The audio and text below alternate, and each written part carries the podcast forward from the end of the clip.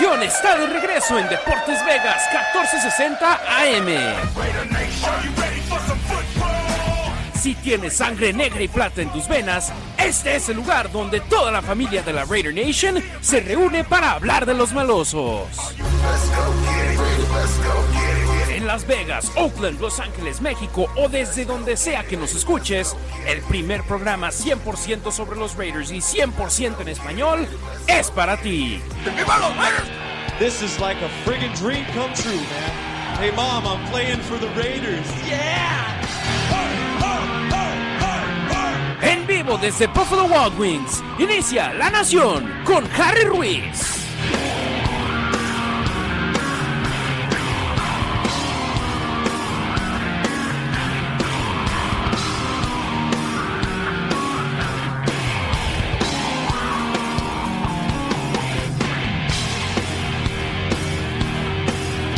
Familia de la Nación Raider, ¿cómo están? Harry Ruiz saludándoles con el gusto de siempre en vivo desde Buffalo Wild Wings. Hoy estamos en el 4280 South Wallapai Way en el área de Spring Valley, al oeste de Las Vegas, cerca de Sur Summerlin. Dense la vuelta si andan por acá, es día festivo acá en los Estados Unidos, así que hay bastante raza dándose la vuelta para echarse unas alitas, para echarse una cheve y ojo, también es día de los veteranos.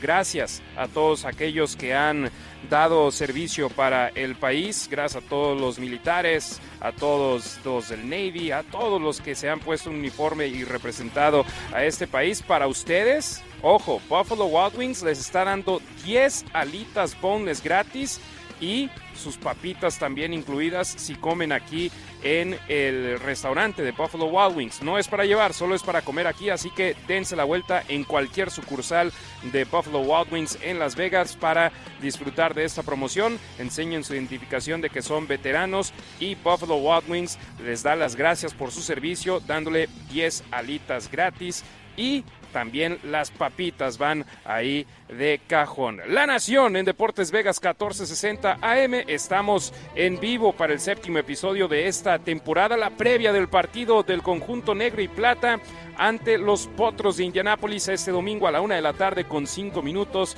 en el estadio Allegiant.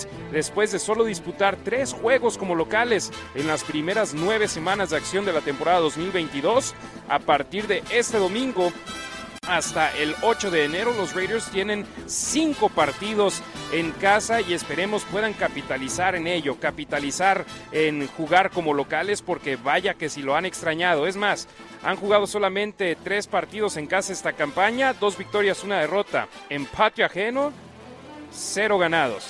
Todavía no saben ganar como visitantes en esta campaña el conjunto de los malosos. Esperemos puedan enmendar el camino a partir de este domingo. Hoy tenemos como invitado al ex pateador de despejes de los Raiders, Leo Aragús, con el cual estaremos conectando un poco más adelante. Ricardo Villanueva, colaborador de Máximo Avance y de La Nación Raider, estará también con nosotros en vivo desde la Ciudad de México y grabé una entrevista en el vestidor de los Raiders mano a mano, uno a uno, con el guardia izquierdo del conjunto negro y plata, Dylan Parham, novato, la primera selección de los Raiders en el draft del 2022, jugador de tercera ronda, también va a estar acompañándonos en el programa de hoy. Soy su servidor y amigo Harry Ruiz. Muchísimas gracias Nación Raider por darnos el favor de su sintonía hoy aquí en vivo, por supuesto, como lo hacemos todos los viernes durante la temporada del conjunto negro y plata todos los programas les tenemos una pregunta del día porque nos encanta interactuar con ustedes. Y la pregunta del día, estaba bromeando con Demian Reyes y Ricardo Villanueva en un grupo de WhatsApp que tenemos. Les digo, parece que cuando tiene un tono que no es tan positivo es cuando más reacción tiene por parte de la Raider Nation y la de hoy es una de ese tipo. ¿En qué momento empezaste a sentir que la temporada se le estaba yendo de las manos a los Raiders? La pregunta del día la pueden responder en las redes sociales de arroba la nación Raider, en Twitter, en Facebook y en Instagram. Hay una fotografía ahí de mi buen amigo Andy Caramelo eh, sirviendo una michelada y ahí está la pregunta del día. Tenemos bastantes respuestas ya al momento y le voy a dar lectura para empezar a Twitter. Germán Santiesteban, la forma en que se perdió con Nueva Orleans, a esperar un año más, aunque cueste trabajo, siempre Raiders. Ojo, yo puse estas opciones, obvio ustedes me pueden dar la que ustedes quieran.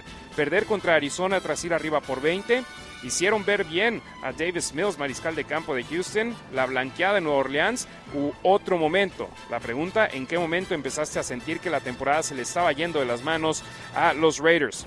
Oliver Baladés, desde que se perdió el primer juego, vámonos, desde la semana 1 él. Alexa Lima, saludos a Alexa, dice, para ser sincera, desde que llegó McDaniels, nunca me gustó esa contratación y de verdad deseaba con toda mi alma estar equivocada. Saludos, gracias Alexa. Y Fernando Menéndez Cuellar dice también, desde la contratación de McDaniels y confirmada con las derrotas contra los cargadores y cardenales. Eh, CEG-7, desde que no cortaron a Carr. José Luis Aparicio Raya desde el partido que perdieron con Arizona cuando no supieron conservar la ventaja. Desde ese momento se vio que no hay head coach, no supo qué hacer y Vic Moll responde que él también está de acuerdo. Harley Ruiz dice desde el primer juego. Alan López desde que contrataron a McDaniels, antecedentes de que no tiene lo necesario para ser head coach desde los Broncos, dejar plantados a los Colts después de haberles dicho que sí, trampas documentadas, ningún pupilo de Bill Belichick da la talla como head coach. Ángel contra Kansas City, ese juego era perfectamente ganable y siempre se encuentra la forma de complicar algo que aparentemente está controlado. Ahí las primeras respuestas a la pregunta del día que les hice. Si quieren dejar su respuesta, dense la vuelta. Arroba la Nación Raider en Facebook, Twitter y, e Instagram. Ahí hay una fotografía que publiqué esta mañana. Respóndanla y les estaremos dando lectura, por supuesto, aquí en La Nación en Deportes Vegas 1460 AM. Y recuerden, aficionados del fútbol americano, tu sede para esta temporada es Buffalo Wild Wings. Este es el mejor lugar para vivir tu partidos favoritos en sus pantallas gigantes mientras disfrutas de las alitas más deliciosas de Las Vegas y con Coors Light de barril a solo 2 dólares con 75 centavos durante todos los juegos de fútbol americano profesional. Así que si te das la vuelta en un domingo, en un jueves, puedes hoy el lunes por la noche, por supuesto, puedes conseguir esas alitas deliciosas y la cheve de barril de Coors a solo 2 dólares con 75 centavos. Hoy estamos en el 4280 South Wallapai Way, en el área de Spring Valley, el oeste de Las Vegas, cerca del sur de Summerlin. La próxima semana Vamos al noroeste de Las Vegas, 6640 North Durango Drive. Veo una playera del año inaugural de los Raiders, playeras de Deportes Vegas 1460 AM. Tenemos vasos de Raider Nation Radio, koozies también para que tengan su cheve helada y aquí el buen Angelito, gracias Ángel que es nuestro técnico hoy acá, me acaba de pasar también un chorro de boletos que hay aquí, ¿son todos para mí o también para Q? Para mí, wow, vengan, UNLV, baloncesto en el Thomas and Max Center, 18 de noviembre y 12 de noviembre. Mañana pueden irse a ver el, baloncesto, el básquetbol. Hay un show de cartas de card show en el Tuscany Casino. Veo boleto de Tigres del Norte. Tigres del Norte el domingo a las ocho y media de la noche. Si no vienen por ellos, yo me los quedo, ¿eh? Liquor World, también una gift card por parte de ellos. Eh, nieve gratis, Briars, hombre. Si no vienen por ellos, yo me los quedo, ¿eh? Dense la vuelta por acá. Estamos en el 4280 South Wallapai Way. Yo sigo con el ojo cuadrado que tenemos boletos de los Tigres del Norte, ¿eh? Un par nada más. Nada más son dos, un par. Entonces, la primera persona que venga diga, vengo por el programa La Nación en Deportes Vegas 1460M y me diga, quiero los boletos de los Tigres del Norte, me va a regañar Angelito. No los vamos a rifar. La primera persona que venga, se los voy a dar. Y sorry, Angelito, no puede ser tú. Entonces, dense la vuelta a la nación en Deportes Vegas 1460M 4280 South Wallapai Way. Vamos a arrancar con el programa que les tenemos preparado y las noticias de la semana. Que vaya que si hubo noticias esta semana con el conjunto negro y plata. Divine Diablo tuvo una lesión de antebrazo que sufrió en la segunda o tercera jugada del partido ante los Jaguares de Jacksonville, por la que tuvo que dejar el emparrillado y fue oficialmente puesto en la lista de reservas lesionados el día lunes. Esto significa que se perderá los siguientes cuatro partidos del conjunto negro y plata, significando que no podrá estar en el emparrillado este domingo ante los Potros de Indianápolis, tampoco en los juegos como visitantes en Denver o en Seattle y posteriormente el partido contra los cargadores.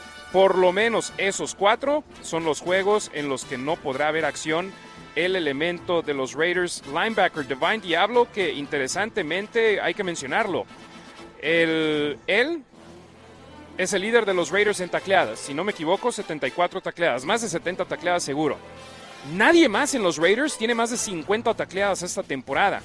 Ha sido una máquina de derribar a los rivales Divine Diablo, promediando casi 10 tacleadas por partido y lamentablemente no podrá haber acción los siguientes cuatro juegos. Su lugar en el roster de 53 fue ocupado al firmar los Raiders al esquinero Sidney Jones cuarto, que llega proveniente de los halcones marinos de Seattle, los, los cuales lo cortaron de su plantilla tienen un novato, Wooly, que ha emergido de una manera increíble allá con los halcones marinos y esto no le dejó lugar a Sidney Jones en la plantilla. Entonces lo cortaron, los Raiders lo firmaron, él fue elegido en la segunda ronda del draft por Filadelfia en el 2017. Tiene cuatro intercepciones en 50 juegos como profesional, 25 de ellos como titular. Y algo que me llamó la atención de que comentó Josh McDaniels sobre Sidney Jones y sobre la firma que hicieron de él es que normalmente no tienes la oportunidad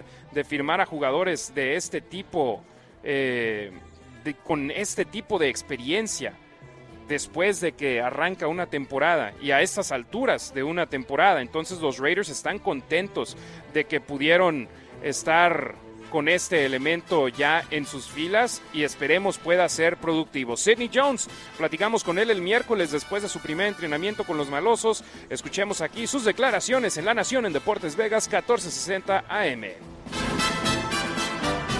Super excited, um, great opportunity. Súper emocionado, es una gran oportunidad y estoy listo para trabajar duro y dar todo lo que tengo por este equipo. Desafortunadamente la situación no funcionó en mi parada anterior con Seattle, pero estoy emocionado por esta nueva oportunidad. Yo traigo todo a este vestidor, versatilidad por dentro y fuera, habilidad con el balón, naturaleza competitiva. Simplemente vengo a competir. Just going to compete, man.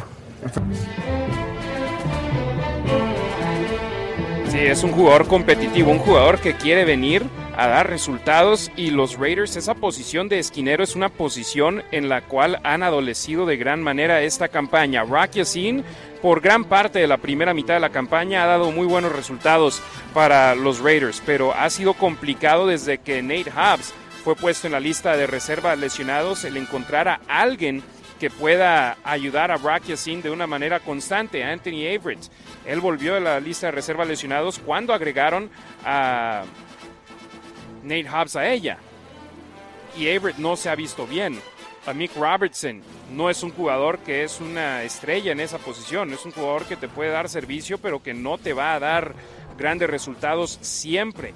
Obviamente, tiene velocidad, es bueno en la posición de esquinero de slot, pero cuando lo pones por fuera, su estatura definitivamente es algo que le duele al conjunto negro y plata tener un jugador de que está chaparrón en ese aspecto, en esa posición, pero tiene mucho corazón el lobo a Robertson. Veamos Sidney Jones cuándo puede entrar en acción y qué puede darle al conjunto negro y plata.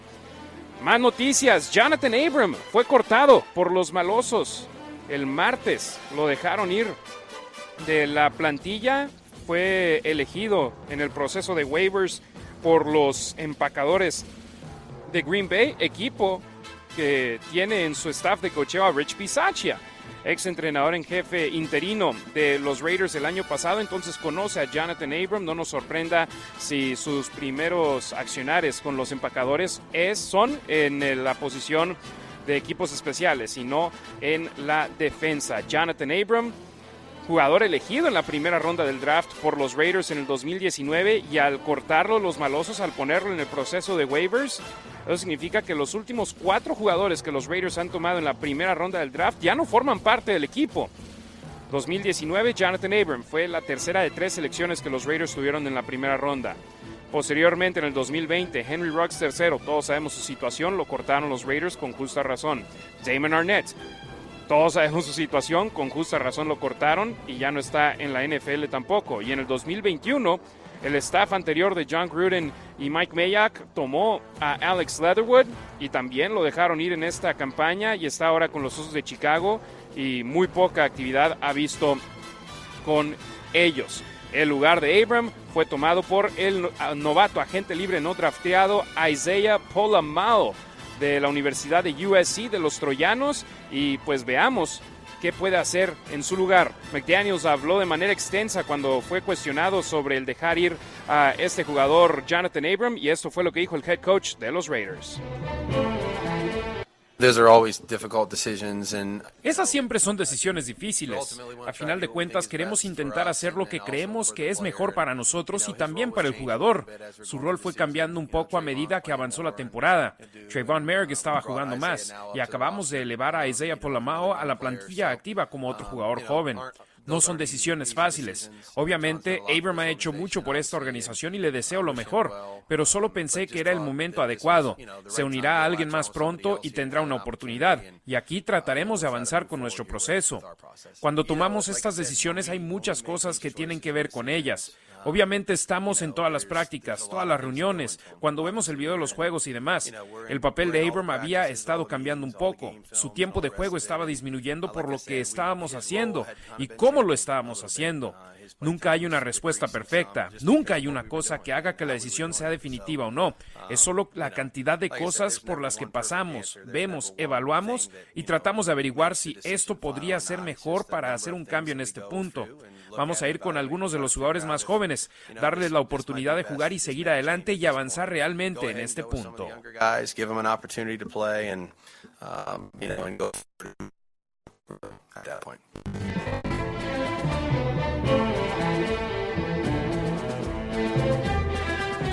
Ahora le van a estar dando oportunidad a jugadores jóvenes en esa posición el conjunto de los malosos. Por supuesto, Trayvon Merrick y Duran Harmon son los dos que van a estar tomando la mayoría de los snaps en esa posición, pero es la NFL, las lesiones pasan y si se lesiona uno u otro, tocando madera, eh, que esperemos no suceda, ¿quién entra al quite? Jolamao es muy chavo muy chavo. Ha jugado dos partidos en la NFL este año con los Raiders. Todos sus snaps han sido en equipos especiales. Roderick Teamer es puedes tenerlo de servicio en equipos especiales, pero ya cuando lo pones en cobertura, hemos visto que ha fallado para el conjunto de los Raiders. Entonces está interesante la situación para los malosos en estos momentos en la posición de safety. Y aquí estoy viendo el roster actual. Matthias Farley, veterano también, ex jugador de los Potros, Duran Harmon, Trayvon Merrick, Isaiah Polamao y Roger Teamer. Esos son los cinco safeties que tienen en la plantilla en estos momentos los Raiders. Ayer, vaya mañana, tuvieron los Raiders. Adam Schefter de ESPN a las 10 de la mañana publicó que Darren Waller iba a ser colocado en la lista de reservas lesionados, algo que a mí me sorprendió porque ya se perdió los últimos tres juegos de los Raiders por una lesión de tendón de la corva en su pierna izquierda y pues si pensabas que iba a ser así de extensa, lo pones en la lista IR desde entonces para tener ese lugar abierto en el roster de 53 y utilizarlo de otra manera. Pero no, los Raiders no lo usaron así hasta ahora, después de haber entrenado ya las últimas dos semanas, decidieron ponerlo en la lista IR, significando que estará fuera de acción cuatro partidos más. No se incluyen los tres previos que se perdió, sino cuatro más. En total, por lo menos siete, que son la cantidad de juegos que no vio acción el año pasado también, pero por otras lesiones de tobillo y de rodilla. Y tan solo unos minutos después, yo estaba haciendo un live stream hablando de esta situación de Darren Waller en arroba la Nación Raider en YouTube, Facebook y Twitch. Y uno de nuestros seguidores, compa Marines, al cual le mando saludos, me dice, oye, Renfro también va a la lista IR. Y yo le dije, no, no andes diciendo mentiras, yo no he escuchado nada al respecto. Y dije, ¿sabes qué? Te voy a dar el beneficio de la duda. Chequé en mis redes sociales y también Adam Schefter acababa de publicar que Hunter Renfro iba a la lista de reservas lesionados por una, una lesión de oblicuo. Entonces, Renfro fuera tres partidos más. Los Raiders estarán sin sus líderes en recepciones y en yardas de recepciones los últimos dos años. Renfro en el 2021, Waller en el 2020. Lo bueno es que tienen a Davante Adams. Lo malo es que ahora le van a poder poner la doble marcación a Davante Adams de una manera más continua. Y platicamos con Waller el miércoles, después de la práctica de ese día, y esto fue lo que nos dijo Darren Waller después de ese entrenamiento. Escuchémoslo.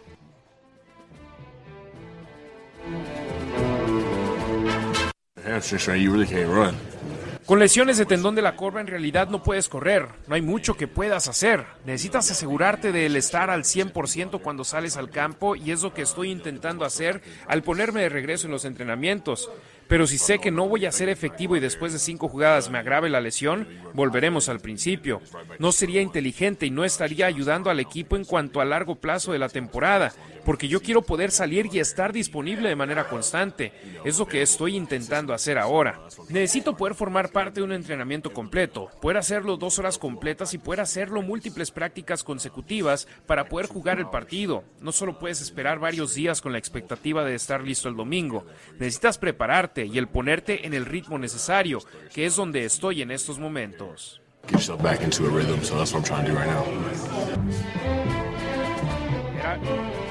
era lo que estaba intentando hacer Darren Waller y obviamente ahora está al estar en la lista de reservas lesionados. Cuatro partidos por lo menos se va a perder, pero no está al 100%.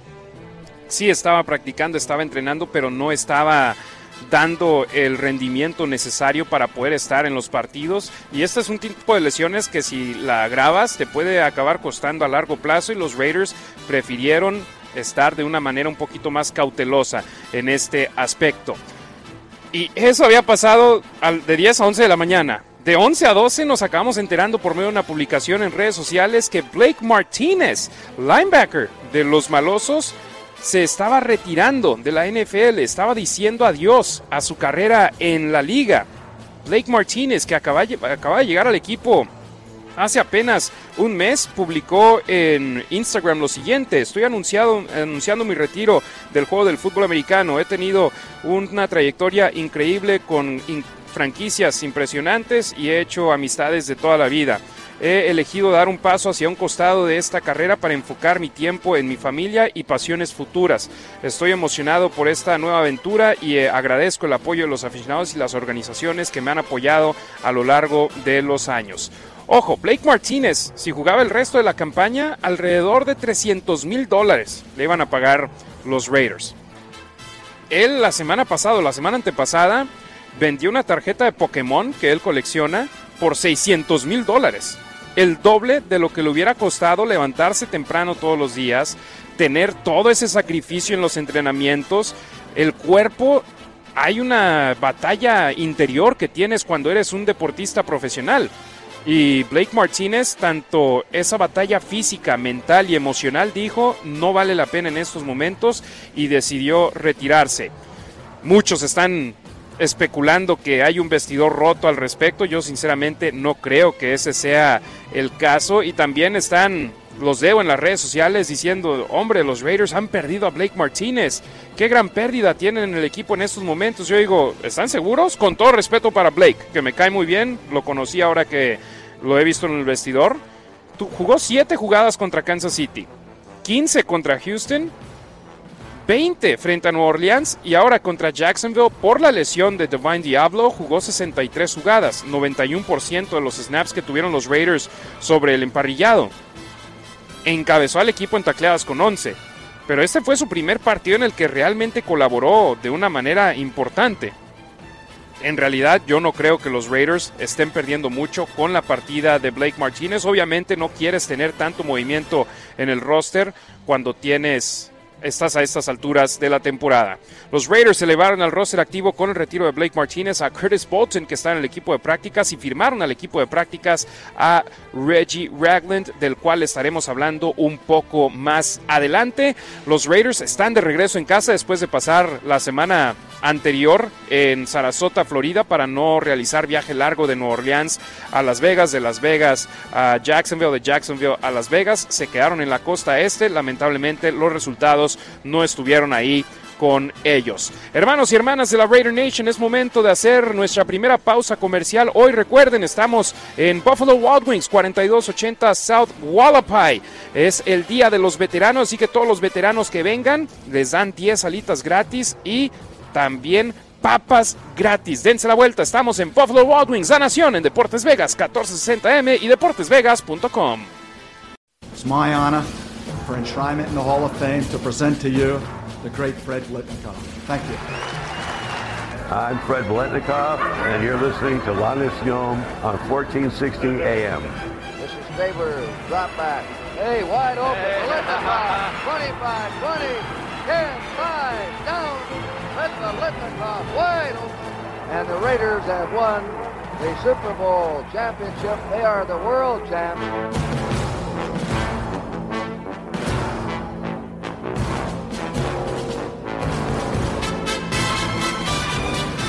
Estamos de regreso en Deportes Vegas 1460 AM. Gracias amigos de la Nación Raider por estar en sintonía con nosotros aquí en la casa de los Raiders en español. Y para hablar de los Raiders en español, le hablo a uno de los mejores pateadores de despeje que tuvieron los Raiders, que sigue con el récord de mayor cantidad de patadas de despeje en la historia de la liga, don Leo Aragús, hasta Texas. Don Leo, ¿cómo está? Buenas tardes, un gustazo estar aquí con, eh, con usted hoy en La Nación en Deportes Vegas. ¿Cómo está?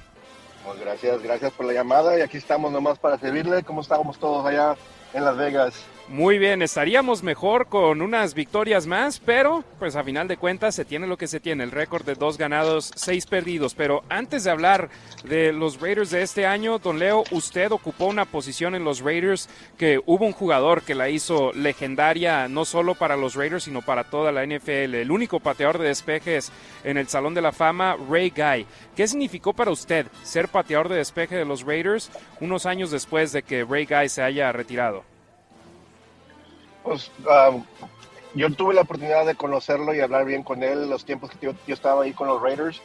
Uh, Ray Guy siempre venía a nuestro entrenamiento y ahí estaba, venía a hablar con nosotros, nos daba unas cuantas, uh, unas, nos, enseñaba, nos, enseñaba, unas cuantas formas de, de, de patear el, el, balón diferente y fue un honor tenerlo ahí conmigo y, y saber que cuando, lo, cuando entró la, al Salón de la Fama nos invitaron a, a estar con él y ahí estuvimos con él y fue, fue, fue, un placer conocerlo. Yo no me sabía esa historia que usted a usted lo habían invitado al Salón de la Fama para ese momento.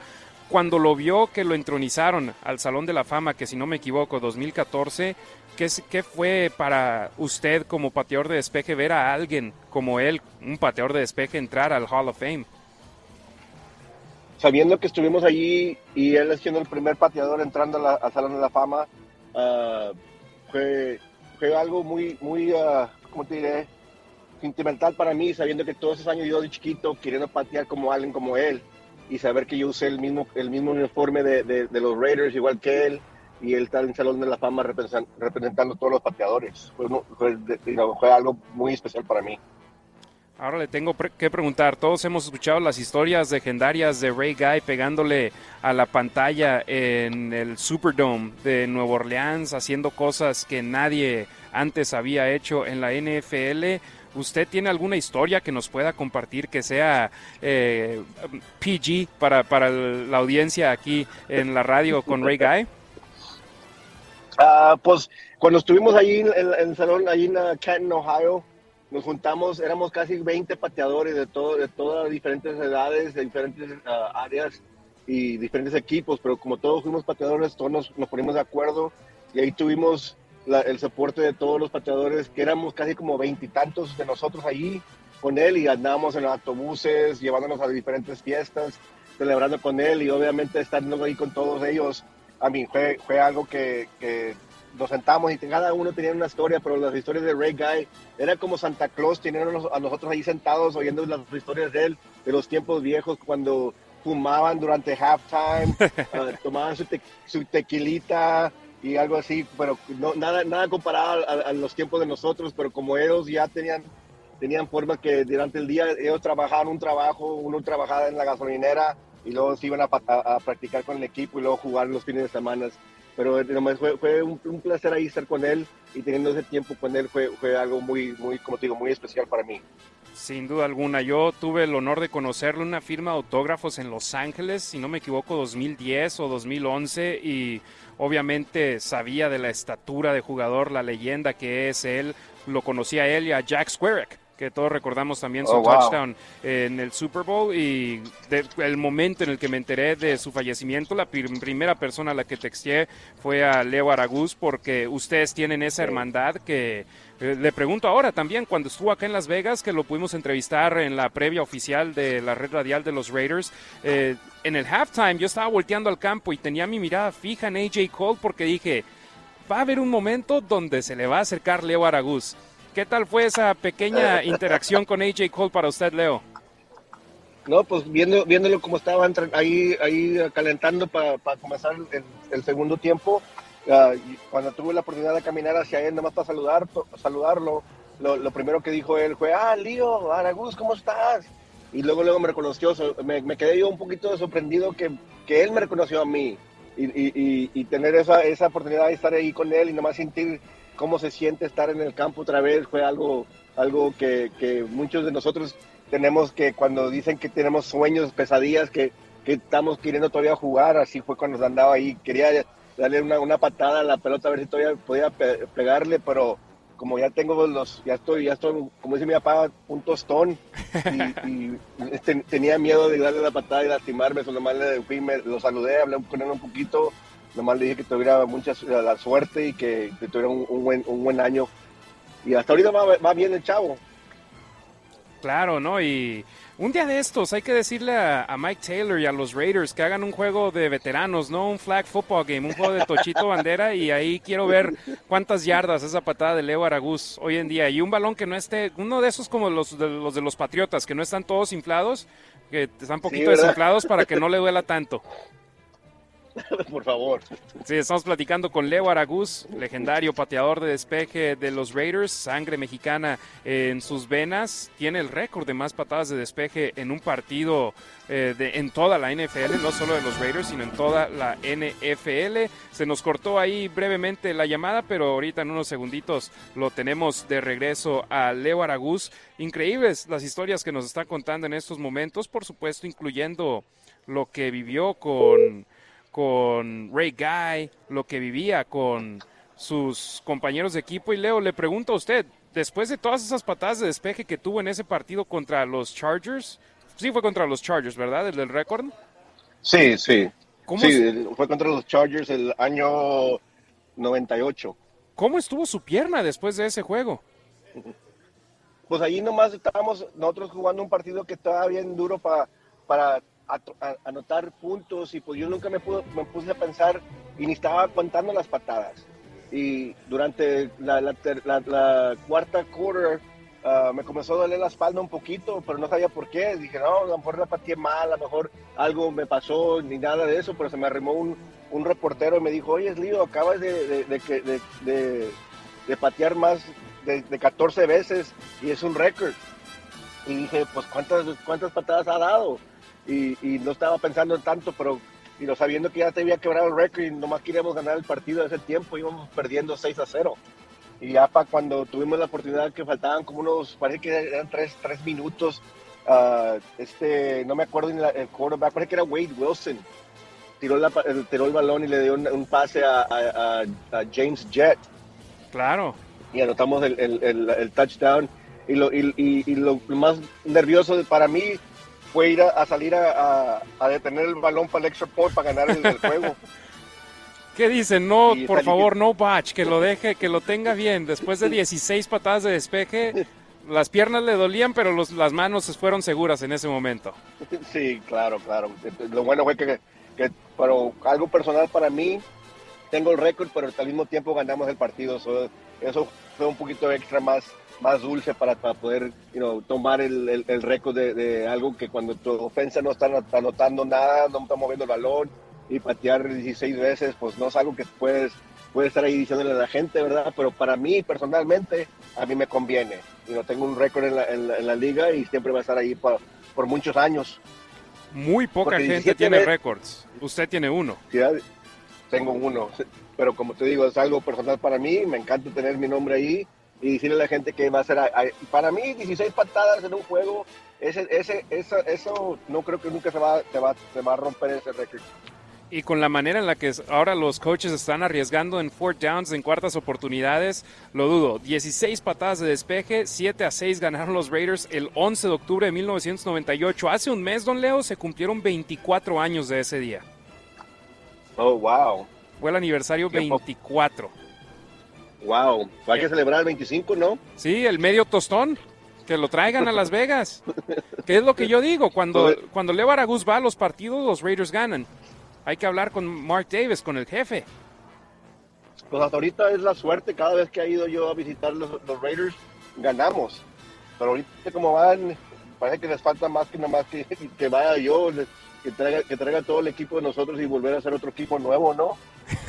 Por momentos parece ser ese el caso, pero le pregunto a usted, usted estuvo en la NFL y ver perder al equipo ventajas de 17 puntos, de por lo menos 17 puntos en tres juegos, ¿Qué, ¿Qué, es lo que está pasando ahí? ¿Por qué no pueden amarrar las victorias después de que van arriba en el marcador en su punto de vista, don Leo?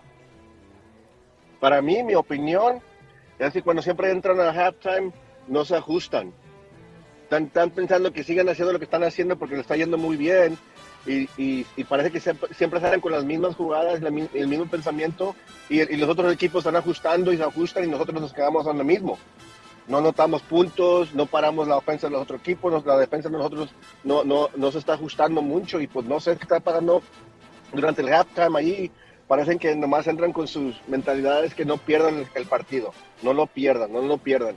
Si ya tenemos el partido ganado, pues hay que acabarlo y jugar siempre con la presión de, ganar.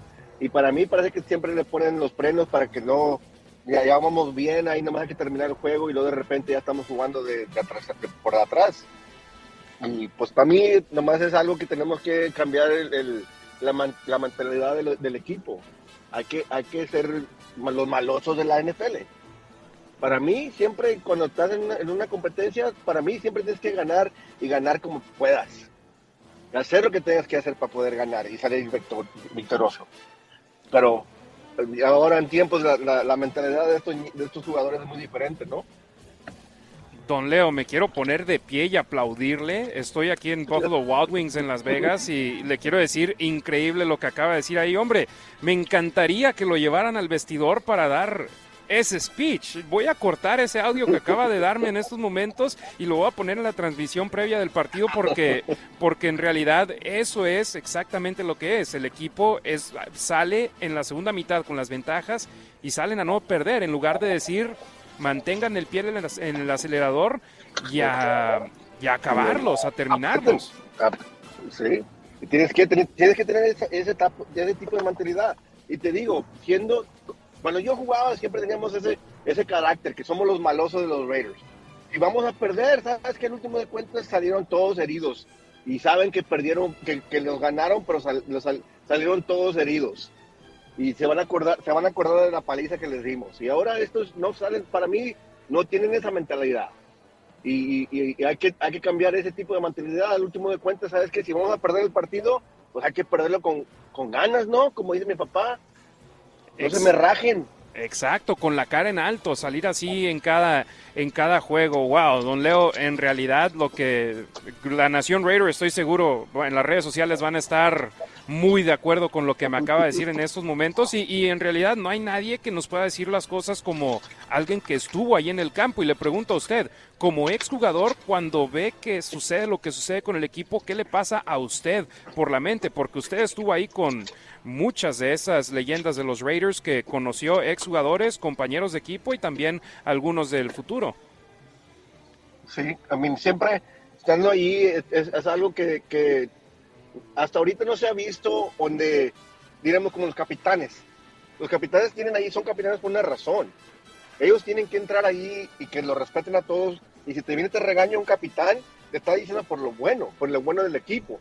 Y siempre en, un partido, en un juego, durante, durante el juego, es cuando hay muchas, muchas, muchas, ¿cómo te diré? Emotions, muchas emociones. Y se dicen cosas que a veces son bien rudas, ¿verdad? Pero se entiende uno, estamos en competencia, estamos jugando un partido y estos capitanes tienen que agarrar a estos chavos y decirles, hablarles rudo, y decirles que estamos, qué que, está pasando, ¿verdad? Pero al último de cuentas, I mean, el que manda ahí es el, es el McDaniels. Y, y de ahí tiene que comenzar todo. Sí, todo se empieza con el coach, después se siguen los capitanes, los líderes del equipo y los jugadores, pero todos tienen que, que, dejar todo en el emparrillado. Don Leo, ¿algún mensaje final que quiera dar, algo que tenga en la mente, que quiera compartir con nuestra familia de la Raider Nation? Sí, nomás quiero que todos estén, juntos sabiendo que los Raiders siempre vamos a ser los Raiders. Somos los malosos de, de la NFL y así va a ser. Que no se, que no se me rajen porque vamos a salir, tenemos que voltear este, este, este, este, ¿cómo te Este barco, lancha, como le digas, como cualquier cosa, y voltearlo y, ir en, el, en, el, en la dirección de que vamos a, ir a ganar. Y esa es la mentalidad que tenemos que tener todos, sabiendo que va a pasar algo. Y tiene que pasar algo. yo sé que Mark Davis no, no nos va a dejar así y algo va a pasar y hay que comenzar ya. Don Leo hoy vino en fuego, vino encendido, increíble. He tenido invitados en el programa anteriormente. Usted hoy se voló la barda, fue espectacular. Muchísimas, muchísimas gracias por su, eh, por, por esta entrevista el día de hoy. Espero tenerlo pronto porque, hombre, si nos, nos trae este tipo de fire al programa, espero poder compartirle el audio a las personas correctas y que lo escuchen en el vestidor y digan, ¿saben qué? Vamos para adelante, vamos para enfrente gracias, muy amable. Muchísimas gracias. Leo Aragús, ex pateador de despeje de los Raiders. Platicamos con él sobre el gran Ray Guy, platicamos con él sobre la actualidad del equipo. Y don Leo, lo comprometo desde ahorita. En unas, unas cuantas semanas hablamos de nuevo ya cuando sea diciembre, ¿no? Ojalá. Eso es, eso es todo. Muchas, muchas gracias. A Leo Aragús acá. muchas gracias. Y desde la vuelta por Las Vegas. Sí, claro, te tengo que ir a ver. Claro, hay que... Me debes la cerveza, me debes la cerveza, acuérdate. Sí, lo voy a traer acá a Buffalo Wild Wings para echarnos las cervezas durante el programa. Sí, no, yo no, yo no tomo durante el programa, pero si viene aquí conmigo, nos tomamos algunas aquí mientras estamos, estamos platicando. Ahora ya está. Eso es todo. el gran Leo Araguz, muchísimas gracias. Saludos a la familia por allá en Texas y acá los esperamos en Las Vegas pronto. Gracias, Harry. Que tengan un buen día. Gracias. Leo Araguz, ex pateador de despeje de los Raiders. Grandes, grandes apuntes nos dio el día de hoy. Y pues yo simplemente le lancé la pichada y él batió el jonrón, ¿eh? Increíble las declaraciones que nos dio hoy el gran Leo Araguz. Por supuesto, hablar de la leyenda de Ray Guy, que en paz descanse, que falleció recientemente y hablar también de la actualidad del equipo de los Raiders. Nadie como un jugador que ha estado ahí anteriormente para darnos, por supuesto, lo que se siente en el vestidor, lo que se siente en el campo y también platicamos de ese récord que tiene él de un total de 16 patadas de despeje en un juego en la NFL y ganaron los Raiders ese partido. Les dije que teníamos declaraciones de Reggie Ragland, el general Reggie Ragland Jr., que los Raiders firmaron como agente libre. Anteriormente estuvo con Kansas City tres temporadas del 2017 al 2019, en el 2020 con Detroit, en el 2021 el año pasado estuvo con los Gigantes de Nueva York, por lo que conoce a Patrick Graham y Reggie Ragland. Aquí escuchamos lo que nos dice al llegar y firmar con los Raiders como jugador para el equipo de prácticas.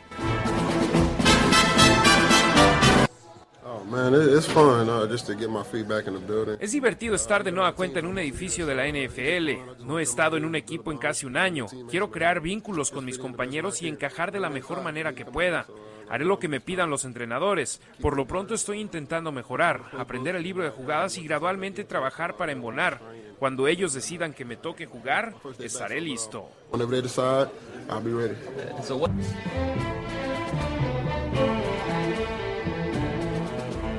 Veamos cuándo los coaches de los Raiders deciden que es el momento para que Reggie Ragland vea acción en caso de que vea acción con los malosos. Curtis Bolton fue elevado al equipo de prácticas de los Raiders que en estos momentos como linebackers tienen a Denzel Perryman que volvió a los entrenamientos ayer. Los eh, Jayon Brown que ha estado inactivo por tres partidos a pesar de estar sano. Los linebackers agentes libres no drafteados Darian Butler y Luke Masterson además de Curtis Bolton, que llegó como agente libre a los Raiders este año.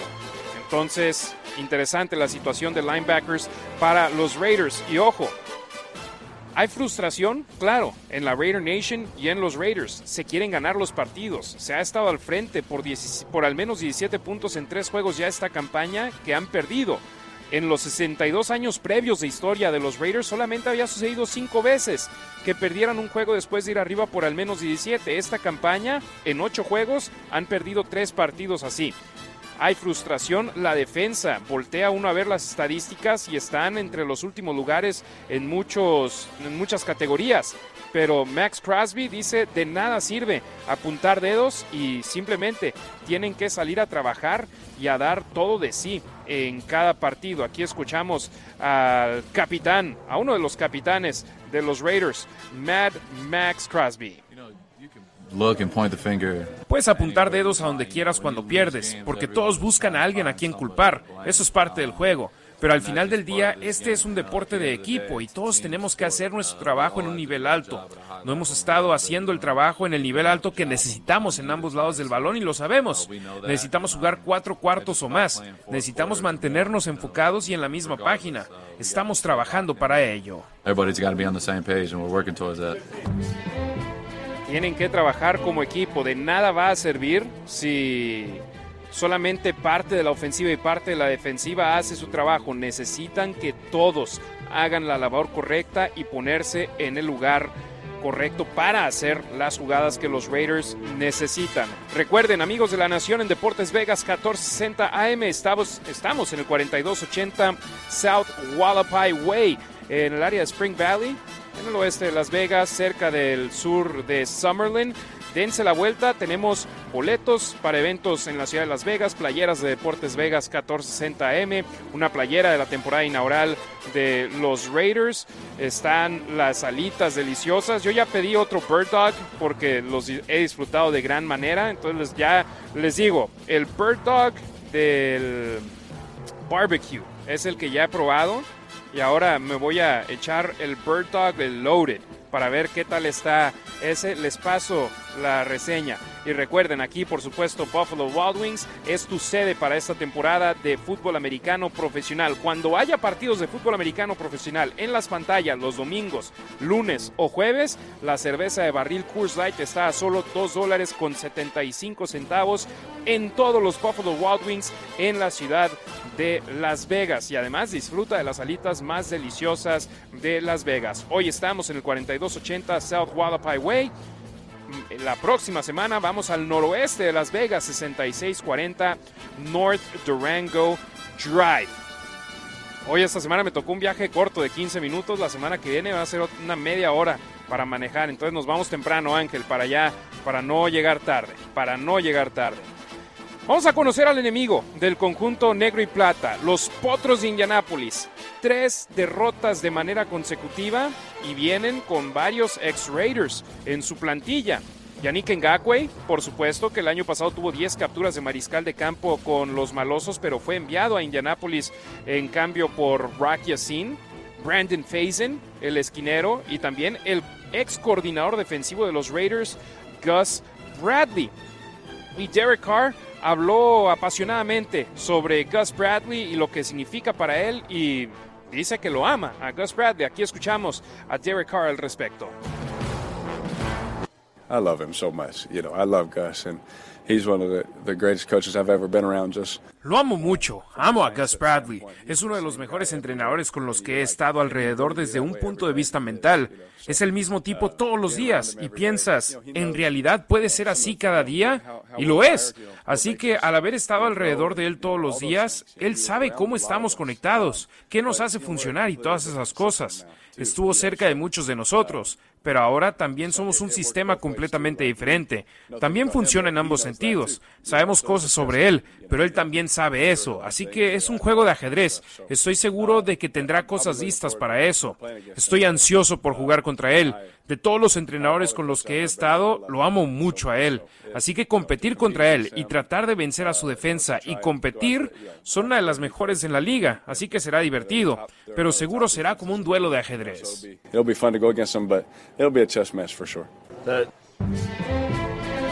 Sí, yo así es como lo veo, un duelo de ajedrez Carr sabe lo que hace la defensa de Bradley, Bradley sabe lo que hace Derek Carr. Hay piezas diferentes en muchos, de muchas posiciones para el conjunto de los Raiders, pero la constante es Derek Carr. Veamos si los Raiders logran limitarlo, logran hacer un mejor papel en ese aspecto y los malosos en una posición donde tienen que ganar sí o sí porque hay caos en Indianápolis. El primero de noviembre despidieron a su coordinador ofensivo. Este lunes despidieron a su entrenador en jefe Frank Reich. Ese día anunciaron y presentaron a Jeff Saturday como su nuevo head coach. Jeff Saturday, que nunca ha entrenado, no tan solo en la NFL, ni en el nivel colegial tampoco. Su nivel más alto fue en las preparatorias, en Georgia. Cinco años, tres de ellos como head coach. Su récord 20 ganados y 16 perdidos en la prepa. Y le dan la oportunidad de ser entrenador en jefe interino de los de los Colts. Estoy impresionado con esa situación. Pero bueno, es la NFL. Jim Mersey hace lo que Jim Mersey quiera hacer. Y los Raiders se enfrentarán a un head coach novato con un, no coordinador ofensivo porque no lo es, sino un chavo de 30 años que va a estar eligiendo las jugadas al ataque del conjunto de los Potros. Y es una situación muy interesante. Y si nos enfocamos solamente en ese caso, decimos, hay caos en Indianápolis, los Raiders deben de ganar, pero volteas y ves a la defensa del conjunto de los Potros de Indianápolis, las piezas que tienen disponibles a pesar de que no va a poder jugar Shaq Leonard, el linebacker estelar del conjunto de los Potros, tienen muy buenos jugadores disponibles. Hablaremos de eso y más después de esta pausa comercial. Están escuchando La Nación en Deportes Vegas 1460M. Estamos en vivo en el 4280 South Wallapai Way en Buffalo Wild Wings. Gracias a Buffalo Wild Wings y Coors Light por tenernos en vivo todos los viernes. La Nación en Deportes Vegas 1460M. Estamos aquí de 12 a 2. Después de 2 a 5 de la tarde, Hugh Myers estará presente en Unnecessary Roughness en Raider Nation Radio. Vamos a la pausa comercial y volvemos de inmediato aquí en Deportes Vegas 1460 AM. El partido de los Raiders está a la vuelta de la esquina y Deportes Vegas 1460 AM es la estación oficial de los Raiders en español en su nueva casa. Infórmate de todo lo que está sucediendo en el interior de los malosos de cara a su partido de este fin de semana aquí.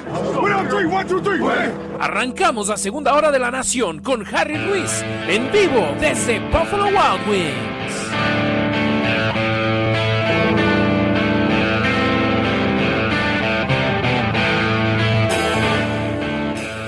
Vámonos, Raider Nation. La segunda hora de la nación en Deportes Vegas 1460 AM está en vivo desde Buffalo Wild Wings. Estamos en el 4280 South Wallapai Way. Es Día de los Veteranos, así que gracias a todos los que han dado su servicio para este país. Y Buffalo Wild Wings está dando las gracias al darles 10 alitas gratis con sus papas fritas. Entonces, dense la vuelta solamente para comer aquí, ¿eh? no se las pueden llevar para casa, sino para comer aquí en el restaurante de Buffalo Wild Wings. Los veteranos comen gratis hoy aquí en Buffalo Wild Wings.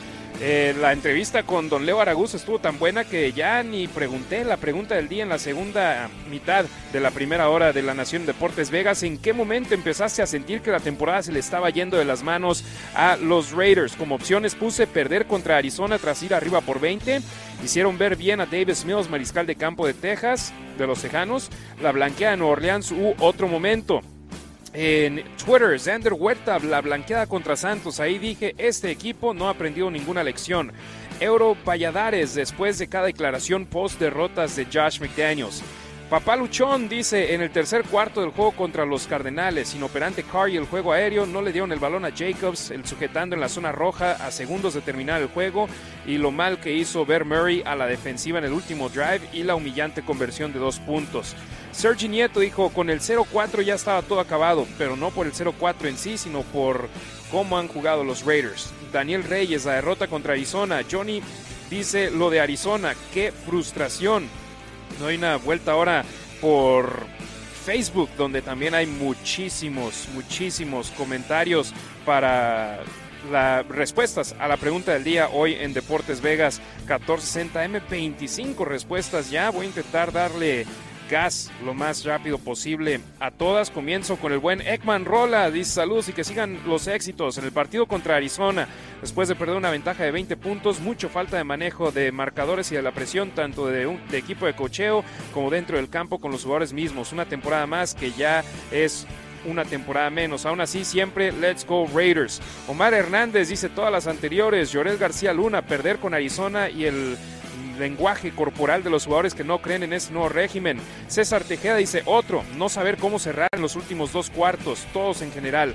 Víctor Negrete, la blanqueada. Jorge B.E., perder contra Arizona y ver cómo en todos los juegos después del medio tiempo se juegan con mediocridad y cero corazón.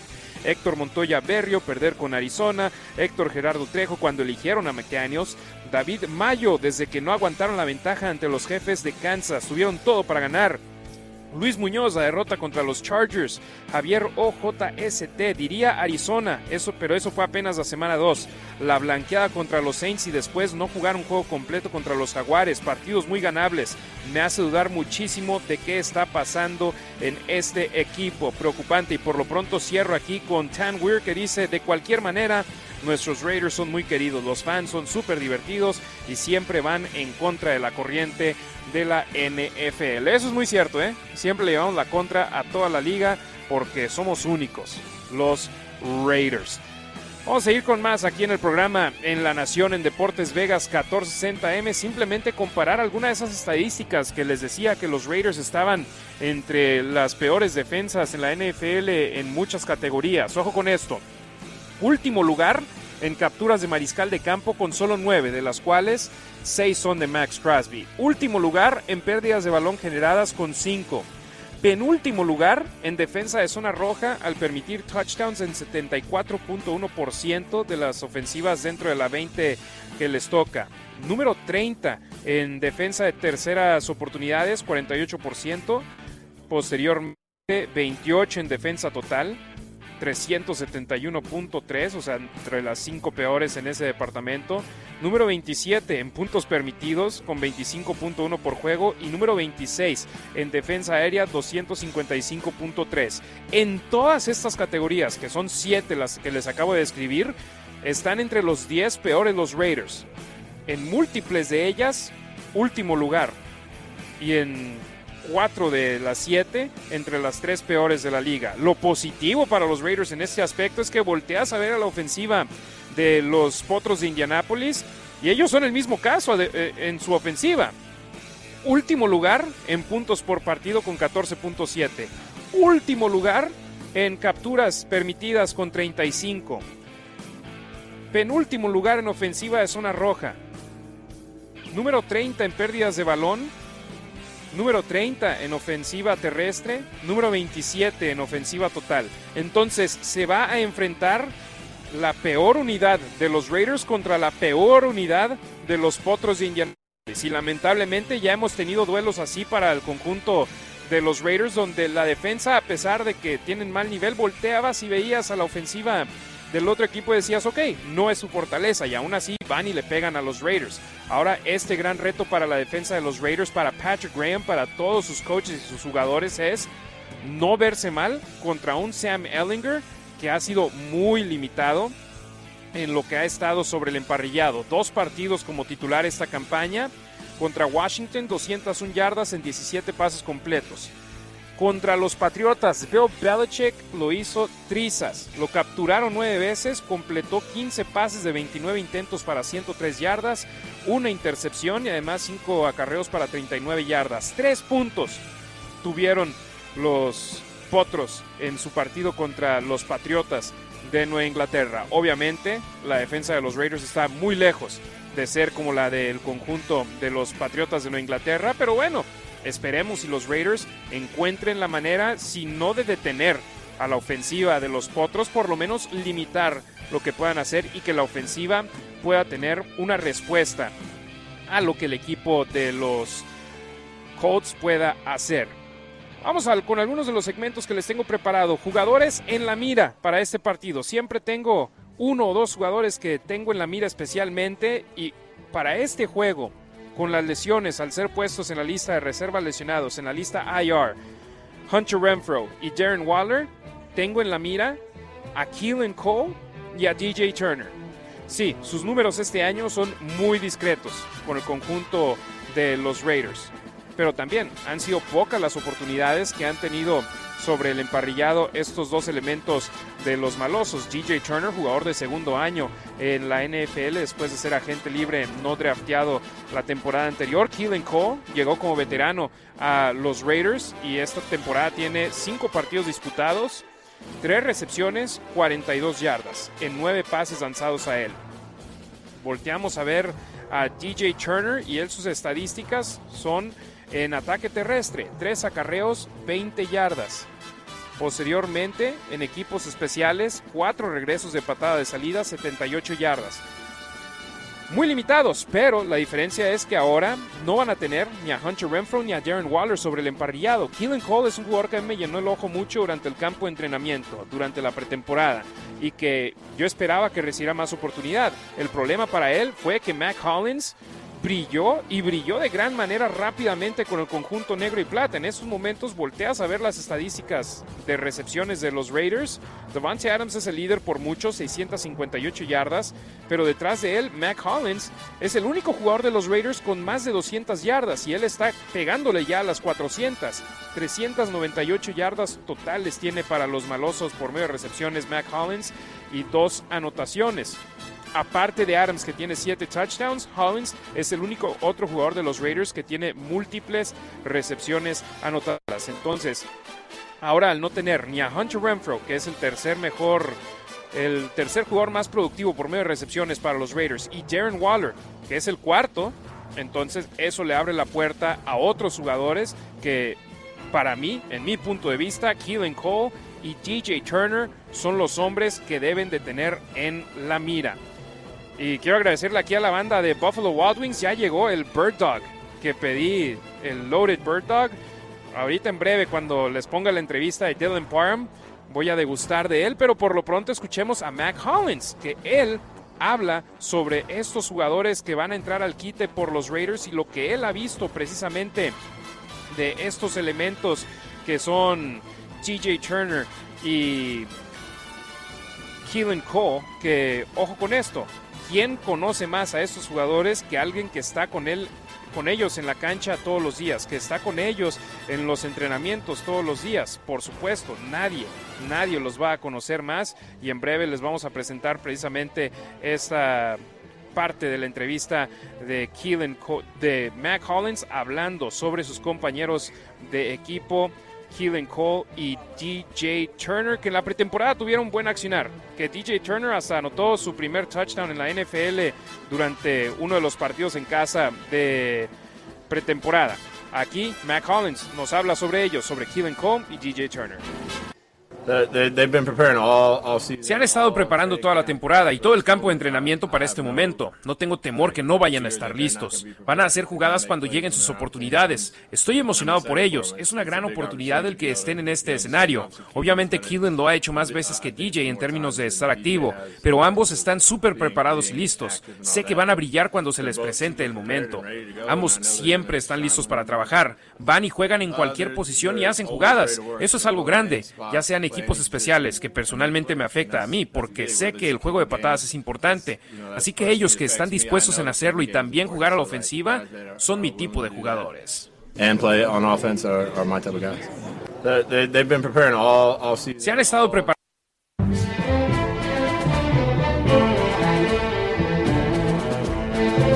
Sí, Mac Hollins, que es capitán en estos Raiders, que ha estado en los equipos especiales, en todos los equipos en los que ha estado, dice, este son mi tipo, estos son mis tipos de jugadores, los que lo dejan todo, los que entran al emparrillado, no importa si son equipos especiales o si es ofensiva, que siempre lo dejan todo en el campo, entonces yo espero que ellos capitalicen en esta oportunidad que están recibiendo, lamentable que se dé por una lesión, pero es la NFL, es Next Man Up, el siguiente hombre que aproveche esta oportunidad y en estos momentos el número que está siendo llamado es el de Keelan Cole y el de DJ Turner. Recuerden, Nación Raider, visiten las redes sociales de La Nación Raider en Instagram, en Twitter, en Facebook para dejar su respuesta a la pregunta del día y les estaremos dando lectura más adelante en el programa. Antes de ir con nuestra entrevista con Dylan Parham que grabé en el vestidor de los Raiders, les quiero preguntar, ¿conocen a The Castro Verde Law Group? Son el bufete de abogados latino más grande en el Valle de Las Vegas, con Alejandro y Orlando de Castroverde siguiendo los pasos de su padre Waldo, quien como muchos de nosotros llegamos a este país con grandes sueños y a base de trabajo hemos logrado cumplir con nuestras metas. Cuando necesites asistencia legal para una lesión personal, para un caso criminal, para un caso de inmigración, no dudes en llamarlos. 702-222-9999 de Cash Verde Law Group, donde te tratan como familia. Les recuerdo el número 702-222-9999. Ahora sí, vamos con la entrevista que hice con Dylan Parham, guardia izquierdo titular de los Raiders, que ya ha jugado como guardia derecho, ya ha jugado como centro y ahora encontró un hogar como guardia izquierdo y que esta semana fue elegido por The Athletic al equipo ideal de novatos de la NFL en la primera mitad de la temporada. Así de bien está jugando Dylan Parham con los malosos. Vamos con esta entrevista que hice con el exjugador de los Tigres de Memphis en el nivel colegial, ahora jugador de los Raiders. Amigos de la Nación en Deportes Vegas 1460 AM, me encuentro con Dylan Parham, a quien los Raiders eligieron en la tercera ronda del draft del 2022, primera selección de los malosos en el draft de este año. Dylan, de la semana 1 a la 10, ¿cómo has sentido tu mejoría en la liga? Porque hay gente en la NFL hablando de ti y poniéndote como uno de los mejores linieros ofensivos novatos. Dylan, from week 1 to week 10, how have you felt your improvement in the league? Because there's people all over the NFL talking about you and putting your name out there as one of the best rookie offensive linemen? Um, for me, uh, I'm just taking it in stride, uh, understanding that uh, each week there's a new opponent, and so for myself, I'm not really trying to dwell on the past. Uh, I'm just trying to figure out how to improve and then uh, be able to play at a high level that next week. Me dice Dylan que está tomando un paso a la vez, entendiendo que cada semana hay un nuevo rival, así que no está intentando residir en el pasado, está intentando averiguar cómo mejorar y jugar en un nivel más alto cada semana. Tu versatilidad, ¿cuánto te ha ayudado el poder moverte de un lado al otro con los coaches buscando la configuración correcta en la línea ofensiva? the versatility how how much does that come in handy being able to move from one side to the other and as long as the coaches are trying to find the right configuration of that offensive line uh, it's definitely uh, given me a great opportunity uh, to play early and so for myself. I knew that was going to be a really big thing for me, uh, being able to be fluent and being able to play at a high level at any of those three in the interior. And so for myself, uh, I just knew to come in with a mindset to be able to play wherever and whenever.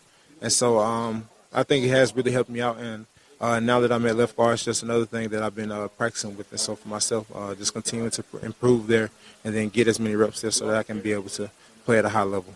Me comenta que definitivamente le ha dado una gran oportunidad de jugar temprano en su carrera. Sabía que sería algo grande para él el poder ser fluido y jugar en un nivel alto en cualquiera de esas tres posiciones interiores.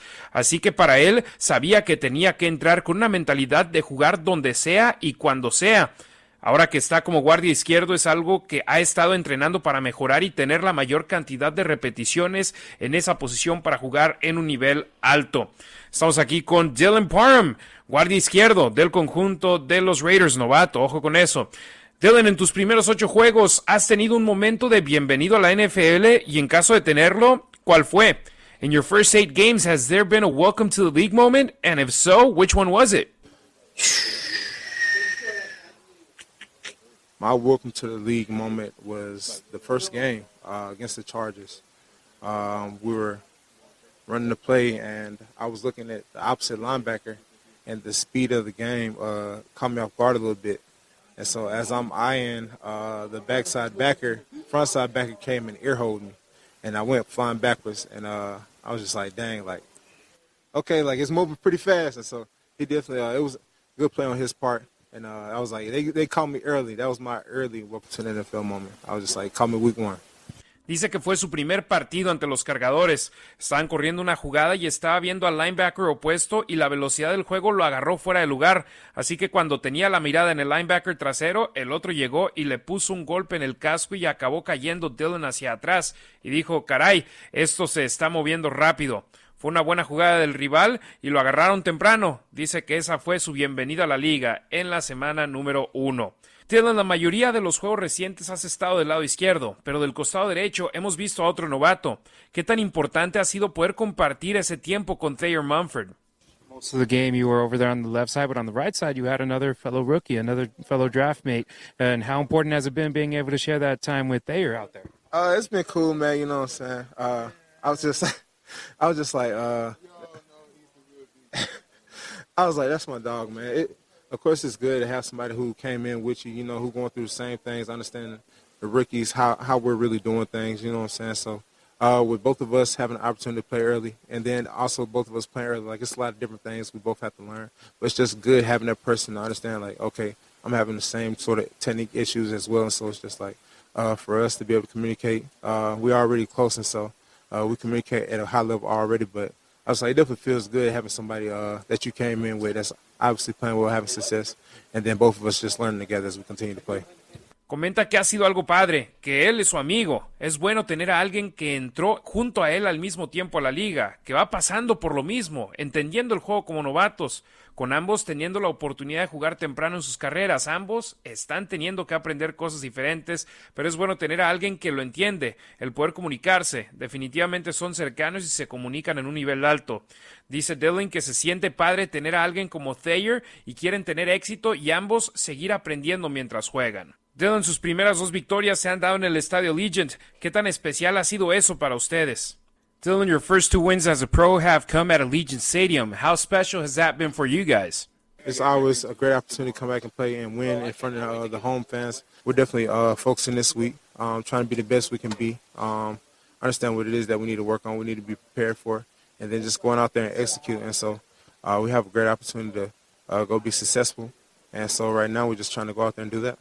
Me asegura que siempre es una gran oportunidad poder jugar y ganar con su afición en las tribunas. Están enfocados esta semana en ser lo mejor que pueden, entender qué es en lo que tienen que trabajar y estar listos para ello y poder salir a ejecutar. Tienen una gran oportunidad de salir y ser exitosos. Eso es lo que están intentando hacer.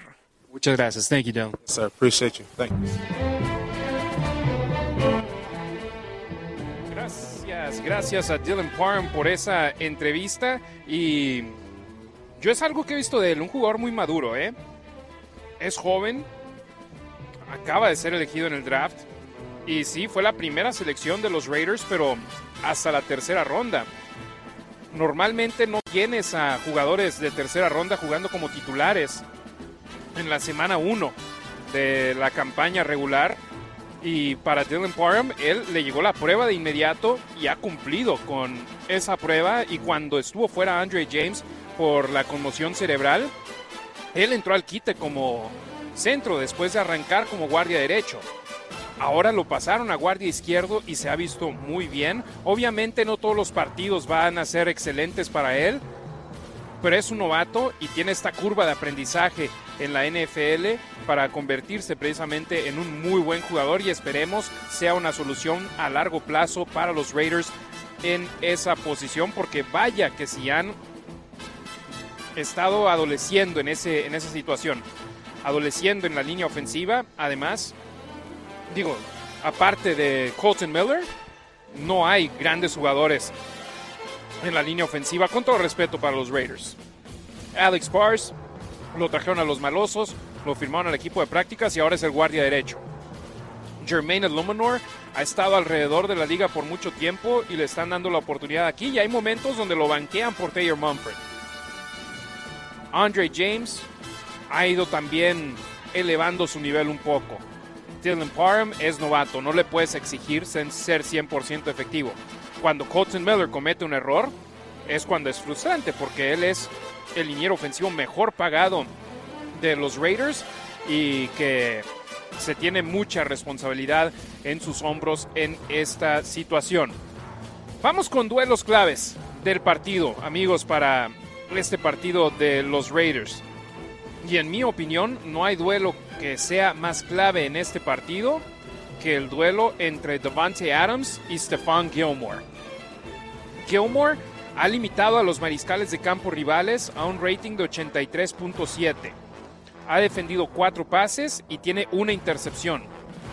Los quarterbacks rivales solamente han completado un 56.9% de sus pases cuando van lanzados a un receptor que está siendo cubierto por Stephon Gilmore, ex jugador de los Patriotas, estuvo el año pasado con Carolina, ahora firmó con Indianapolis, sabiendo que la defensa es su unidad más fuerte. Lamentablemente no han tenido los resultados deseados porque la ofensiva no ha estado a la par, pero Davante Adams, volteamos y vemos lo que ha hecho él con los Raiders. Hombre, el partido de la semana pasada frente a los eh, Jaguares de Jacksonville, una primera mitad de ensueño. Nueve recepciones, 149 yardas, dos touchdowns en tan solo los primeros 30 minutos de acción. Lamentablemente, en la segunda mitad, ocho pases lanzados a él, una recepción, cero yardas. Sí, sus números fueron excelentes pero debieron de haber sido aún mejores con más producción en la segunda mitad. de Adams de esta campaña, 48 recepciones, 658 yardas, un promedio de 13.7 yardas por recepción.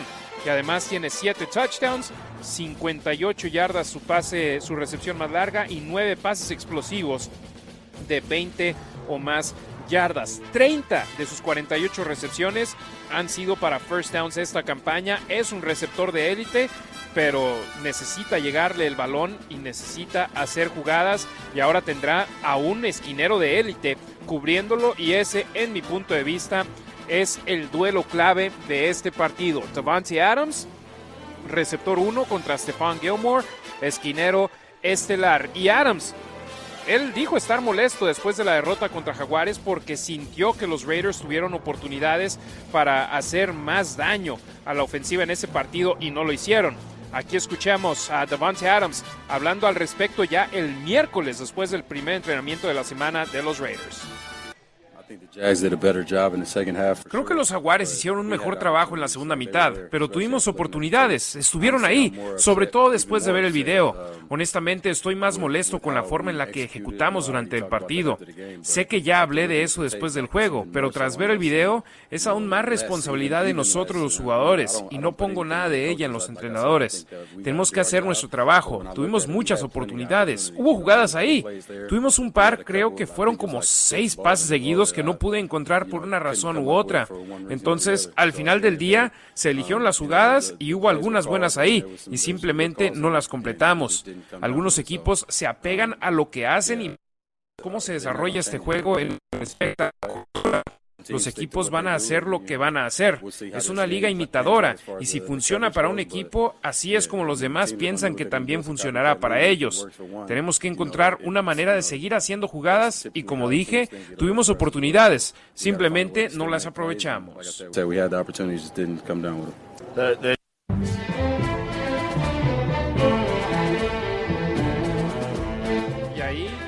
Ahí Devante Adams haciendo lo que hace un líder, responsabilizarse, él responsabilizar a los jugadores, porque sí hubo oportunidades disponibles para los Raiders, pero no capitalizaron en ellas.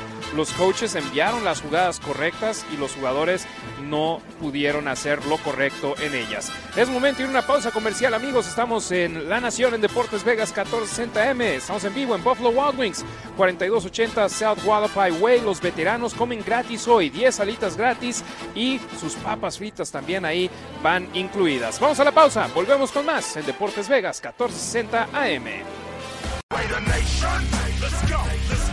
Hola, soy Eric Allen, and you're listening to La Nacion on Deportes Las Vegas, 1460 AM. Testaverde to throw on first down, too high, picked off by Allen. Eric Allen down the sideline,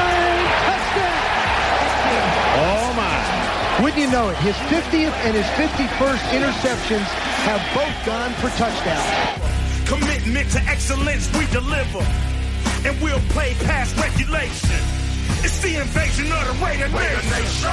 Estamos de regreso en La Nación en Deportes Vegas 1460 AM en vivo desde Buffalo Wild Wings 4280 South Wallapai Way. Gracias a Buffalo Wild Wings, gracias a Coors Light que nos tienen transmitiendo en vivo estos programas en una locación diferente de Buffalo Wild Wings cada semana. La próxima semana 6640 North Durango Drive. Vamos al noroeste de nuestra ciudad, así que ahí los esperamos. Al que no estamos esperando, al que ya tenemos en la línea es Ricardo Villanueva, colaborador de Máximo Avance y de La Nación Raider.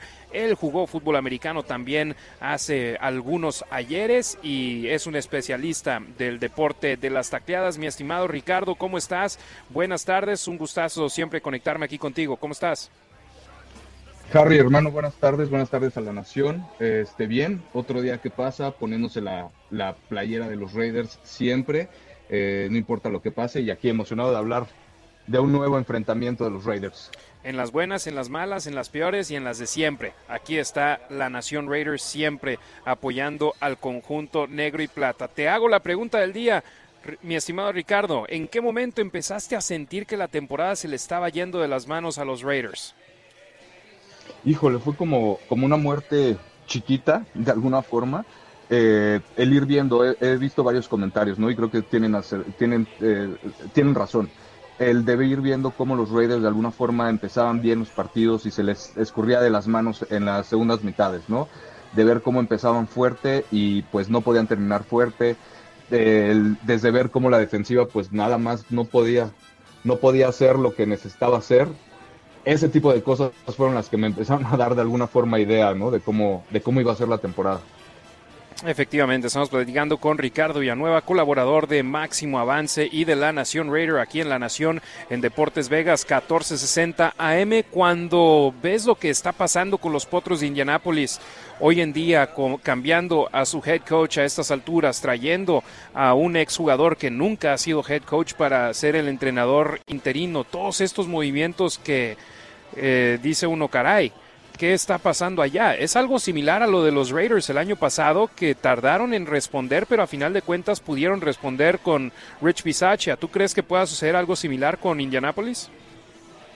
Híjole, lo veo muy complicado de entrada por el coreback que ni siquiera ha lanzado un pase en la NFL, ¿no? Sam Ellinger no lo ha hecho. Yo hubiera preferido empezar con Matt Ryan, pero bueno, nosotros no estamos ahí.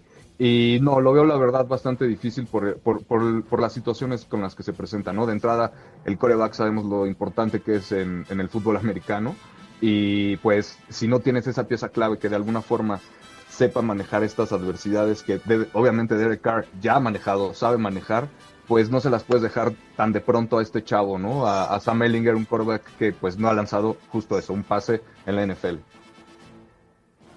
Sí, todavía no ha encontrado las diagonales. Ha jugado los últimos dos partidos con los eh, contra los Patriotas y contra los Commanders de Washington. Ambas derrotas, ambas con la ofensiva siendo inefectiva. De hecho, tras la derrota contra Washington, corrieron al coordinador ofensivo. Tras la derrota contra los Patriotas, corrieron al entrenador en jefe. Y ahora los Raiders se están enfrentando a este equipo que por lo pronto el coach Jeff Saturday dijo que va a ser Sam Ellinger pero yo no dudo que pueda darle la oportunidad a Matt Ryan, que tras estar en el reporte de lesionados ya está entrenando de manera completa y me imagino ahora con nuevo head coach, Matt Ryan quiere levantar la mano porque no creo que se quiera retirar de la liga.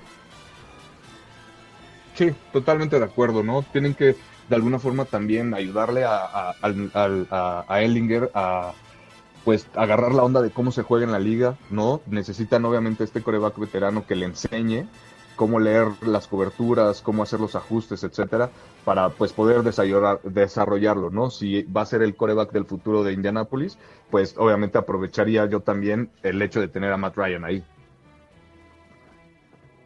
Efectivamente, aquí estamos con Ricardo Villanueva. Hombre, ayer nos cayó la bomba, la noticia de última hora ayer eh, por la mañana de ser puestos en la lista de reservas lesionados dos de los mejores jugadores de los Raiders, Darren Waller y Hunter Renfro, que si bien este año no tienen la producción que se esperaba de ellos, siguen siendo los mejores jugadores de los Raiders, siguen siendo elementos que los rivales planean sus juegos en contra de ellos y ahora el no tenerlos, ¿cuánto le dolerá a los Raiders, Ricardo? Yo creo que mucho, Harry. Yo creo que mucho porque en este, en este fútbol americano no puede ser eh, un equipo unidimensional. No, no puedes basar todo tu juego, por ejemplo, en Davante Adams, que pues obviamente va a ser el, jugador con más talento dentro del campo, ¿no? Necesitas más, más armas aéreas ofensivas y pues no cuentas con tus otros dos jugadores que tienen más talento además de tu receptor número uno, ¿no? Entonces, con lo complicado que se le han visto los juegos a los Raiders, creo que inclusive se, le podría complicar un poco más, ¿no? Si no cuenta, pues obviamente con tus jugadores de más talento. Entonces hay que ver Derek Carr cómo hace los ajustes, cómo responden los receptores, cómo responde todo el equipo ante estas adversidades que a fin de cuentas pues no es la primera ni la última vez que van a enfrentar adversidades con respecto a lesiones, ¿no? Pero pues este, tienen que dar la cara, ¿no? Tienen que dar la cara, salir a dar el máximo esfuerzo y pues intentar ganar el partido sí o sí. ¿Cuánto te preocupa ver que los Potros de Indianapolis tienen a tres jugadores, Quiddy Pay, DeForest Buckner y Yannick Ngakwe, con por lo menos cuatro capturas de mariscal de campo cada uno, a sabiendas que la línea ofensiva de los Raiders, si bien ha mejorado desde el principio de la temporada, eh, todavía volteamos y vemos el número de capturas que han permitido, son 19 en esta campaña, que también son número 13 en la liga en ese aspecto, pero 19 no es un número ideal. Sí, no, para nada. Y híjole, pues es que es como un albur, ¿no? Porque ¿qué, ¿qué, línea ofensiva se va a presentar? Independientemente de quién jueguen, cómo jueguen, ¿no? Cómo jueguen, porque hemos visto lo que pueden hacer, que pueden abrir huecos bastante enormes para que corra Josh Jacobs, que pueden proteger a Derek Carr para que lance touchdowns. O sea, pueden hacer muchas cosas, pero el tema es la continuidad y la constancia. ¿no? Entonces, pues es como un albur, porque de verdad no sé qué esperarme de la línea ofensiva si hay unos juegos en los que sí te bloquea y hay otros juegos en los que no.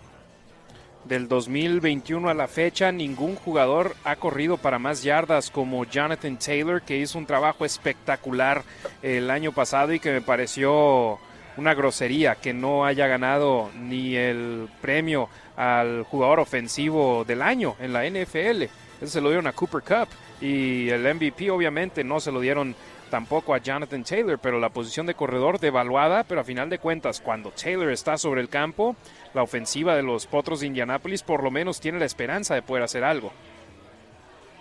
Sí, totalmente de acuerdo. Y, y lo mismo, ¿no? Sabiendo que Indianapolis no puede basar su juego nada más en, Jonathan, en su corredor que es Jonathan Taylor, ¿no? Pues obviamente por ahí también viene la amenaza de Pittman, viene la amenaza también de Pierce, eh, Ali Cox este a la cerrada que para mí no es de los, no se me de los mejores, pero definitivamente tiene talento, ¿no? La línea ofensiva de Indianapolis no es tan mala. Entonces, este, díjole, son, son varias cosas que podrían explotar tanto los Raiders en favor de ellos como Indianapolis a favor de ellos, ¿no? Entonces, va a ser muy interesante cómo, cómo manejen esto en las trincheras y obviamente, pues sí, lo primordial va a ser detener a, a Jonathan Taylor, ¿no? Intentar eh, limitar el juego terrestre y pues ahí viene justamente la parte de los Raiders, ¿no? La línea defensiva, que igual que, pues que tiene que responder también. Así es, y hemos hablado del corredor de los Colts, pero el corredor de los Raiders. Eh, volteamos con Josh Jacobs y tuvo esa racha de tres partidos donde fue increíble, pero desde entonces las circunstancias no se han dado para un juego terrestre con los Raiders siendo blanqueados en Nueva Orleans, teniendo que remar contra corriente en la segunda mitad frente a los Jaguares de Jacksonville. ¿Tú crees que contra los Potros puede hacer un buen papel Josh Jacobs? Porque también volteamos y vemos si los Potros tienen el segundo mejor número en cuanto a yardas permitidas por acarreo, con 3.8 por acarreo. ¿Será difícil para los Raiders? ¿Lo pueden hacer? Porque los Potros, la defensa es su fortaleza. Sí, híjole, yo creo que ejecutando bien el trabajo, Harry, yo creo que sí se puede hacer. No, los Raiders eh, nos han demostrado que independientemente de quién esté sobre el campo están para pelearle a cualquier equipo. ¿no? Entonces, pero vuelvo a lo mismo, se pueden presentar los resultados de hace dos semanas donde no se veía a ningún equipo de los Raiders, donde parecía que están jugando la liga intermedia o los de mayor de, no sé, ¿no? Entonces, es, es importante ver que en serio hagan su trabajo, que traten de ejecutarlo bien y de verdad es que poco a poco van a ir funcionando las cosas, ¿no? Entonces creo en la capacidad de los jugadores, pero pues ellos tienen que creérsela, ¿no? Que pueden ejecutar bien y que le pueden ganar a cualquiera. Efectivamente, y te pregunto a ti, sumaron a Sidney Jones al plantel este, esta semana. Los Raiders, el esquinero, ex jugador de los Halcones Marinos de Seattle, de Jacksonville y de las Águilas de Filadelfia. Sumar a un jugador así de experimentado a estas alturas no es común en la NFL. Le podrá ayudar a los Raiders porque la secundaria es un punto donde les ha dolido mucho a los malosos esta campaña. Yo creo que sí, ¿no? El, el traer jugadores con experiencia, siempre ayuda, porque pues de alguna forma transmites esa, e, e, eso que te quieren decir los coaches, esa experiencia que tú traes, se la transmites a los jugadores nuevos, ¿no? Entonces, obviamente, uh, aunque Nate Hobbs no esté, pero pues de alguna forma ayudar a Trevor Murray, ¿no? Eh, la decepción de Anthony Everett, ayudar a Amick Robertson también de alguna forma, pues podría ayudar. Entonces creo que, creo que sí, ya la verdad es que ahorita creo que cualquier cosa podría ayudar para, para el perímetro, ¿no? En general. Yo soy la última persona en decir que deben de correr los Raiders a Josh McDaniels. Es un plan a largo plazo el que tienen con él. Pero si se llegara a perder contra un head coach que está entrenando por primera vez en un nivel por encima de la preparatoria, si pierden contra una ofensiva que está enviando las jugadas al campo un chavo de 30 años que era no el coach de, mariscales de campo, era el asistente de entrenador de mariscales de campo, era eh, ocupaba puestos muy bajos en el staff de cocheo. ¿Crees que los Raiders estén en crisis en caso de perder contra los Potros? No creo, Harry, porque mira, podría ser algo muy, de alguna forma, eh, eh, sentimental, ¿no? Un, triunfo que, pues, por tener a un coach, eh, traer este nuevo chip de nuevo, algo similar a lo que le pasó a los Raiders con Bisacha cuando le ganaron a, a Denver, si no me equivoco, ¿no? El, el, primer triunfo de los Raiders, de alguna forma, pues, fue como emocional porque pues era esta parte de, bueno, nosotros podemos sin el head coach, ¿no? Somos el equipo y de alguna forma eh, le vamos a responder a este nuevo head coach y queremos ganar el partido. Entonces, puede ser lo peligroso, ¿no? De alguna forma que sea un, un, partido así y pues si aparte agarran al equipo contrario, en este caso a los Raiders, desmotivados o que no creen que puedan hacer las cosas o que no saben ejecutar las cosas que practicaron durante toda la semana, pues sí se podría complicar ahí bastante, bastante la cosa, ¿no? Definitivamente. Ricardo Villanueva, mi hermano, muchísimas gracias por tu colaboración hoy aquí en La Nación en Deportes Vegas 1460 AM. Dile a la raza dónde te pueden seguir en las redes sociales. Con todo gusto, Harry, en Twitter, eh, arroba Razgit, R-A-Z-G-I-T, igual en Instagram, ahí estamos publicando cuando se puede contenido de los Raiders de fútbol americano y este de la Nación Raider, obviamente. Gracias por la invitación, Harry. Por supuesto, y esperemos pronto te acabe tocando otro partido que transmitir allá en la capital mexicana. Muchas gracias, Ricardo Villanueva, Rasgit, ahí síganlo en las redes sociales, Twitter e Instagram. Vamos a continuar con más en el programa hoy aquí en Deportes Vegas 1460 AM. La Nación, por supuesto, la casa de los Raiders es Deportes Vegas 1460 AM y nosotros aquí les estamos llevando programación sobre los malosos. El primer programa de radio 100% sobre los Raiders y 100% en español. Hemos estado escuchando protagonistas de la semana para los Raiders y alguien a quien yo le estoy lanzando el reto esta semana para los Raiders, a pesar de que se están enfrentando a una muy buena unidad secundaria de los Potros de Indianápolis y una muy buena defensa que le va a hacer la vida imposible a la línea ofensiva y a Derek Carr, es al ataque aéreo de los Raiders. Busquen la manera de ser productivos. Y ojo, no me importa que no esté Hunter Renfro, no me importa que no esté Darren Waller, no me importa que la defensa aérea de los Potros de Indianápolis sea la sexta mejor en toda la NFL y que la defensa total de los Potros sea la quinta mejor de la liga. Estos Potros de Indianápolis son un buen equipo, pero yo quiero que los Raiders puedan hacer daño. Y en el partido anterior la el ataque aéreo se vio limitado de gran manera en la segunda mitad y eso no puede suceder después de que seas tan efectivo en la primera mitad de las acciones. Y aquí escuchamos al hombre que es el arquitecto de esa de ese ataque aéreo, de esa ofensiva por aire de los Raiders, Derek Carr, habló esta semana y aquí les dejo sus declaraciones. We've been able to move the ball a lot, um, score, score points and Hemos sido capaces de mover mucho el balón y anotar puntos, correrlo cuando lo necesitamos, lanzarlo si tenemos que hacerlo, todo ese tipo de cosas. Lo hemos demostrado en ocasiones, pero la constancia, si no lo hacemos de manera constante, no terminará como queremos. Es como si viéramos a jugadores de baloncesto, de béisbol, de fútbol, con todo este talento a veces, pero a menos que todas las cosas funcionen a la vez, los resultados no son los que deseas. Podemos tener todo el talento del mundo y mostrarlo a veces, pero si no lo hacemos constantemente, no va a ser lo que queremos que sea. Así que sí, Quiero decir que somos personas competitivas. Estamos ansiosos por asegurarnos de que podamos demostrar realmente a nosotros mismos que si hacemos las cosas de la manera correcta y jugamos el deporte de la manera correcta, podemos ganar partidos y ganarlos a un nivel alto.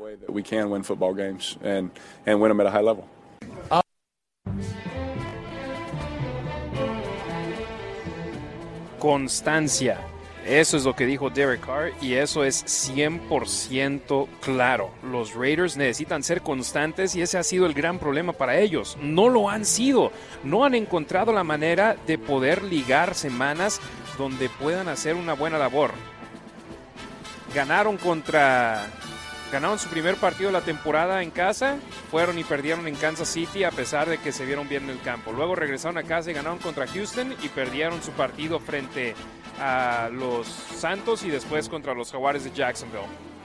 Se necesita ser constante en la NFL para poder ser un buen equipo y los Raiders definitivamente no lo han sido y eso es lo que yo espero, que esta semana el ataque aéreo pueda hacer una labor que ponga a los Raiders en una buena posición para ganar el partido.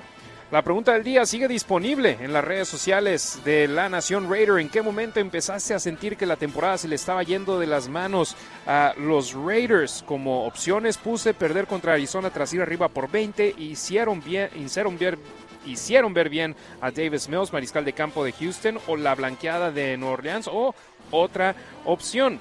Emilio Alfaro López, todas las anteriores y creo que el clavo en el corazón fue la derrota en Kansas City porque hubiera cambiado el ambiente en el equipo, la jugada de choque con Adams y Renfro creo que quebró al equipo. Alexandro Díaz después del juego en Kansas, Charlie Martínez al perder con Arizona, ya se veía que no teníamos defensiva y no han corregido y se ha perdido por lo mismo hasta la fecha. Esas son respuestas en Facebook, ya leímos también algunas en Twitter. Vamos, ahora a nuestras redes sociales en Instagram, donde también tenemos respuestas de la raza.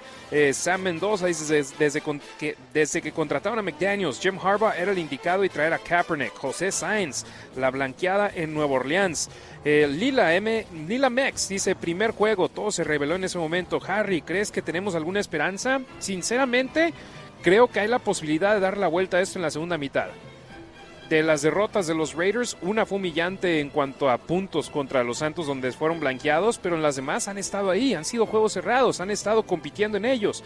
Pueden los Raiders dar, dar la vuelta a León 21-55 dice desde el segundo encuentro contra Arizona se vio que el 2022 los Raiders no tenían garra. Déjenme ver si en Twitter hay alguna respuesta recientemente. José Valtierra dice desde que tuvieron la grandiosísima idea de dejar ir a Rich Bisacha que levantó un equipo en una situación donde muchos daban por muerto al quedarse sin entrenador, que pintaba para fracasar y les tapó la boca a varios que no le creían posible que calificara a los playoffs. Gracias y también gracias a Elda y a Luis que están acá viendo el programa en vivo La Nación en Deportes Vegas 1460 AM. Se dieron la vuelta, ya se llevaron sus playeras de Deportes Vegas 1460M. Dense la vuelta. Q Myers va a estar aquí hasta las 5 de la tarde, de 2 a 5, con Unnecessary Roughness 4280 South Wallapai en el oeste de Las Vegas. Vamos con las claves del partido. La primera, presiona a Ellinger. Este chavo está viviendo su segundo año en la NFL. El año pasado estuvo en tres partidos, no lanzó un solo pase. Este año ya ha disputado dos. La semana pasada lo mataron los, los Patriotas de Nueva Inglaterra, capturándolo nueve veces. Y si hacen eso los Raiders, si logran llegarle enfrente, no van a poder encontrar ritmo en ningún partido, en ningún momento los Potros de Indianápolis ofensivamente. Entonces, esa es mi primera clave, ponerle presión a Ellinger y Mad Max Crosby. Él es un hombre que está recibiendo doble marcación a diestra y siniestra porque es un gran jugador, pero esto no es algo que lo tiene sorprendido a Mad Max. Escuchémoslo porque Crosby puede que le llegue a Ellinger.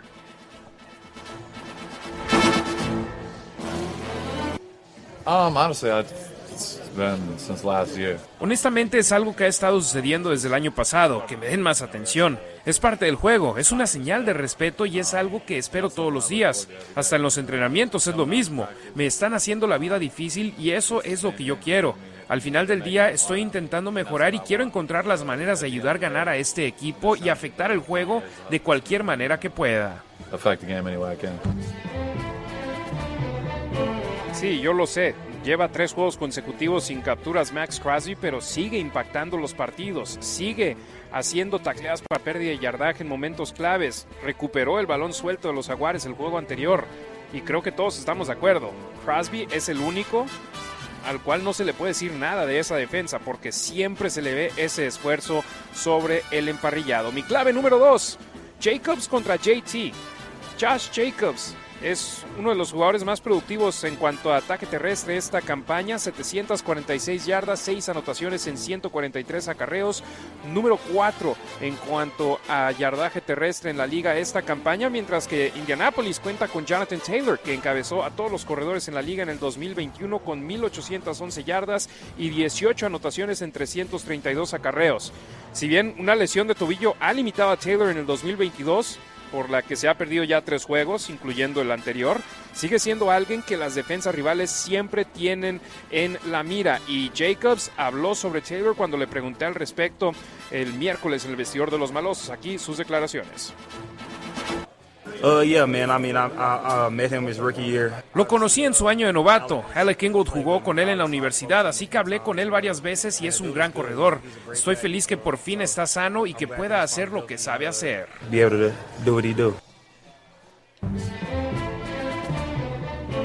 Sí, Jonathan Taylor, cuando ves a un jugador de ese tipo sobre el emparrillado, definitivamente hace el juego más entretenido para los Raiders. Podría hacerles la vida imposible, podría hacerles la vida difícil. El reporte de lesionados.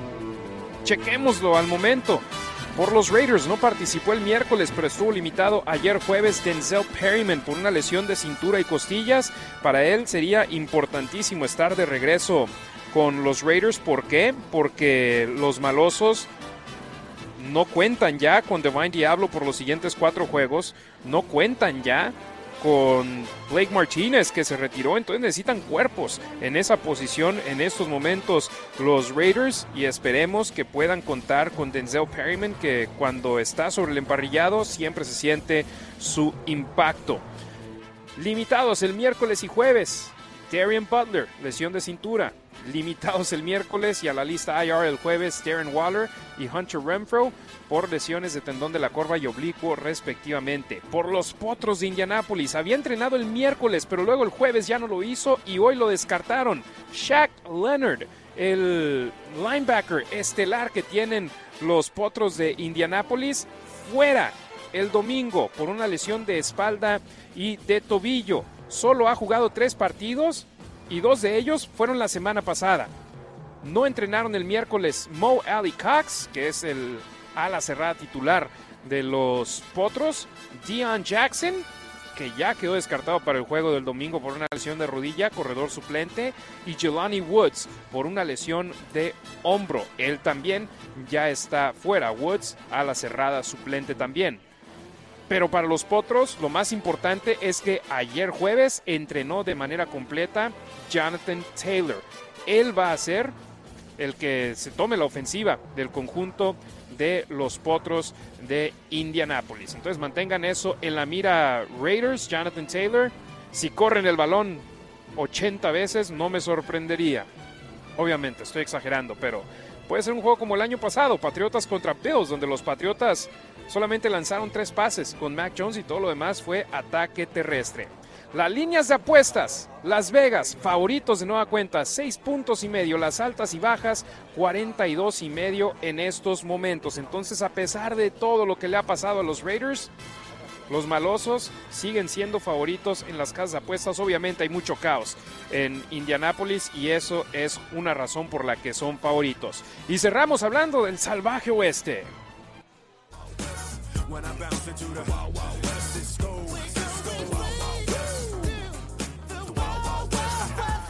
Y pues salvaje en la cima y salvaje en el sótano. En la cima, los jefes de Kansas City, seis victorias, dos derrotas van a recibir a los Jaguares de Jacksonville a las 10 de la mañana. Los Broncos de Denver 3 y 5 van a visitar a los Titanes de Tennessee 5 y 3 que dieron cortada su racha de 5 derrotas esta semana pasada. Y los Cargadores de Los Ángeles 5 y 3 van a visitar a San Francisco 4 y 4 en el domingo por la noche allá en el estadio Levi's de Santa Clara, California. Entonces Kansas City y los Chargers peleando por el primer lugar los Raiders y los Broncos peleando por el último lugar de la división oeste de la conferencia americana. Pero yo insisto, un equipo, esta campaña, con lo loco que está la situación, si ganan tres partidos consecutivos, puede cambiar la manera en la que suceden las cosas para ellos.